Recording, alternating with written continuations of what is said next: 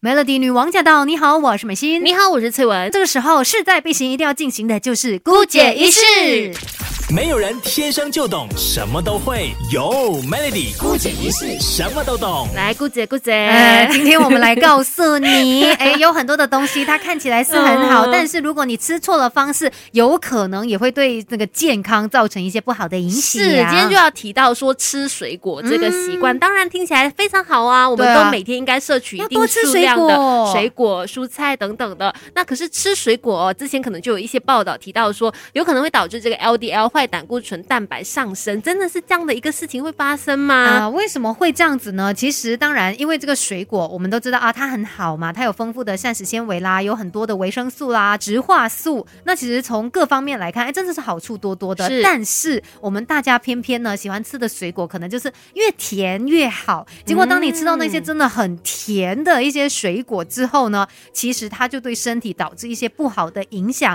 所以不是说，哎，那我就不要吃水果了。人家说吃水果可能也会导致什么什么什么，其实你要聪明的吃。对对对，因为很多时候我觉得除了说呃要注意那个水果的甜度之外呢，你怎么样吃，然后你有没有用错方式等等，都是一个非常重要的要注意的地方啊。所以今天呢，就来破解一些我们日常呢一直以为这样是对的的迷思。对，尤其像我们刚才说啊，太甜的水果你就不要吃，然后大家就第一个联想到，哎，是果糖这个东西我们要小心。其实果糖它也有分人工果。糖或者是天然水果里面的那个果糖哦，人工果糖就是我们现在很多一些手摇饮呐，或者是一些含糖饮料啊，对对对，里面就有这个高果糖玉米糖浆啊，这些都是人工果糖嘛，所以其实它们对于我们的肝脏啊、胰脏带来的这个负面影响是相当的，呃，需要大家来关注一下对，所以当然要吃就吃天然的是更好啊，我们也要搞清楚你是吃什么样来源的果糖嗯那因为呢，水果它还有丰富的膳食。纤维啊，还有很多种的维生素啊、植花素，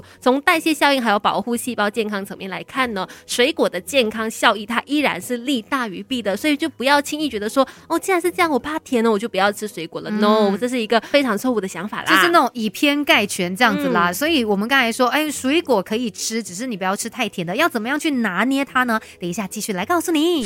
这世界的大事小事新鲜事，让我们帮你 Melody 姑姐一世。Melody 女王驾到！你好，我是美心。你好，我是翠文。继续姑姐一世。今天呢，我们来说一说甜甜的水果，大家都很喜欢吃，但是要懂得吃，要聪明的吃。没错，刚才就提到说，有一些可能太甜的水果啊，那尤其是可能果糖摄取要注意的人呢，你更加要分辨清楚，你吃的是天然的果糖啦，还是一些人工的果糖。对，然后呢，像水果，其实有的酸，有的甜。嘛，你也知道说啊，哪一些是甜度比较高的水果？嗯，那你自己呢就要懂得去衡量，要有一个天平，你知道吗？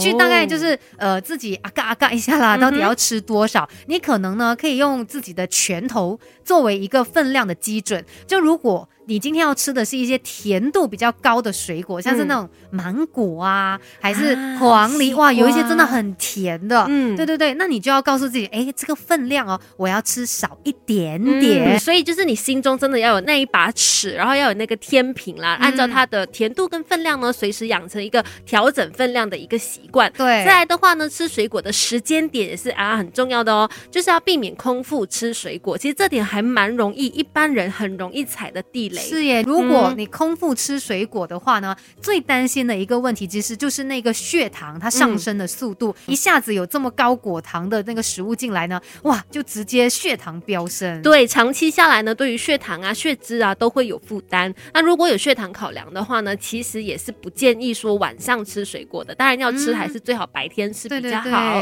那当然，呃，你在吃早餐的时候可以加一些水果一起吃啊。然后呢，可以的话呢，水果后吃，在你的早餐。部分你可以先吃蛋白质会更加好。嗯，那关于吃水果要怎么样才可以聪明的吃，让它对于健康是利大于弊的呢？等一下继续来告诉你。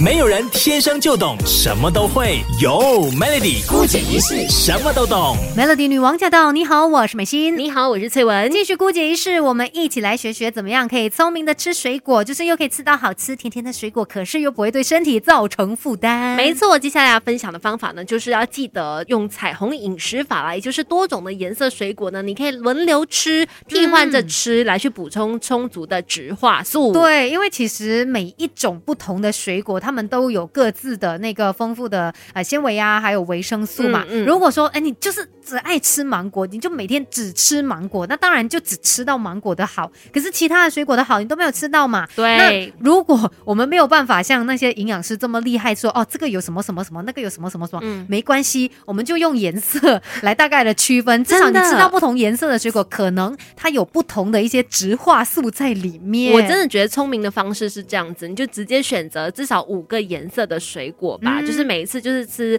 呃更多一点的颜色更丰富的水果，你就可以吃到丰富的植化素啦。对，然后当然也可以吃到更多的营养喽。而且像植化素呢，其实它真的是对我们来说啦，是需要摄取的，因为对于你未来罹患这个慢性疾病的那个风险呢，它可以帮助到你，可以减低那个风险。是，再来的话呢，记得啦，吃水果当然是非常好的，但是你要记得补充蔬菜量，而且呢，蔬菜量一定要大于水果量哦。哦，这个很重要。对，比如说啦，你每天可以吃两碗半呐到三碗的蔬菜，然后水果的话呢，通常就是吃两个拳头大小的水果量，嗯然后也尽量选择多种颜色的蔬菜跟水果，这样的话呢，就可以吃到这些蔬菜水果当中的营养啊。对，因为我们每次就说啊，要多吃蔬果，蔬果，其实很多人可能就是呃那个比例放错，对，就觉得啊多吃蔬果，那我有吃水果多一点，那就不错了吧？其实不是这样子哦，你应该要记得的那个比例是蔬菜要比水果更多一些。对对对，因为这样子呢，我们肠道中才会有更多的这个纤维植化素哦，也可以避免这个水果它可能造成我们在代谢上面的一些负担。所以呢，像说到水果，它真的是甜甜的，然后很好吃。可是呢，你也不能够过量的吃，毕竟可能每一个人身体状况也不同。那对于一些人来说啊，你这样子的吃水果方式，有可能真的会对身体造成很大的伤害哦。是，我觉得这个时候吃更多的蔬菜就可以综合一下你吃再多的那个水果的甜度的那个部分啦。重点就是呢，什么都要吃的刚刚好，不要过量，才能让身体是更加的健康。那今天的姑姐仪式就跟你分享到这里喽，Melody。